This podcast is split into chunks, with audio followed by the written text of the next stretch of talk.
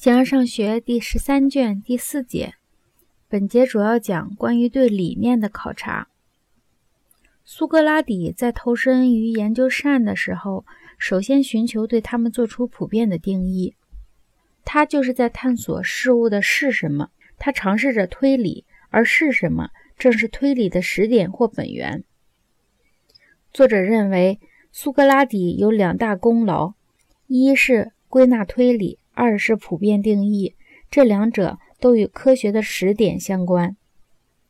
苏格拉底当时并没有把普遍和定义当作分离存在的东西，但是他的后继者们却把它们当作分离存在的东西，并把它们叫做理念。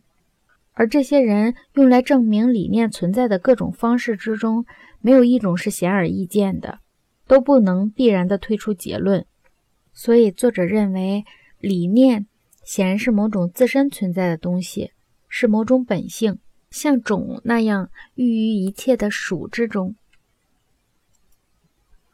形而上学第十三卷第四节，关于数学对象，我们已经说明了它们是存在的东西和它们怎样存在，以及怎样是在先的，怎样不是在先的。关于理念，首先应考察对理念自身的意见，而不涉及它和数目本性的关系。例如，最初说理念存在的人们一开始所认为的那样，人们之所以提出了关于理念的意见，是由于他们相信好拉克里特的道理是真实的，一切可感事物都在不断地流变着。若某种知识和思想果然存在，那么在可感事物之外就应该存在着某种不变的本性，因为不会有不断流变着的东西的知识。苏格拉底投身于研究伦理上的善时，首先寻求对他们做出普遍定义。在自然哲学家中，德谟克里特接触到的东西甚少，他仅以某种方式给冷和热做出规定。在此之前，毕达哥拉斯派研究了少数几个有关的问题，他们把这些事物原理与数目联系在一起，例如什么是机会，什么是公正，什么是婚姻。前者以优美的言辞来探索事物的是什么，因为他尝试着推理，而是什么正是推理的始点或本源。当时辩证法尚没有足够的力量，使人能够离开是什么来研究对立的双方是否属于同一门科学。有两件事情公正地归于苏格拉底：归纳、推理和普遍定义，这两者都与科学的始点相关。然而，苏格拉底并没有把普遍和定义当作分离存在的东西，他的后继者们把它们当作分离存在的东西，并把它们叫做理念。根据他们所用的几乎同样的道理，就会得出，凡是被普遍诉说的东西都有理念。这正如有人想要计算少数的东西，认为自己不可能，却把它加多了来计算。正如所说的那样，理念多于那些个别的可感事物。正是为了寻求可感事物的原因，人们才由此进入到理念的。对每一事物都有一个同名者，并且在实体之外。对于另外的事物，它是凌驾于多之上的一，既凌驾于可感事物，也凌驾于永恒事物。其次，人们用来证明理念存在的各种方式中，没有一种是显而易见的，有一些并不能必然地推出结论。另一些他们认为有形式的东西却没有形式。按照从科学而来的道理，那么凡是有科学的东西便有理念。按照多上之一的道理，那么否定的东西也有理念了。按照某个消灭的东西可思想的道理，那些消灭了的东西也有理念，因为对他们也存在着某种表象。那些最确切的说法，有一些制造出相关的理念。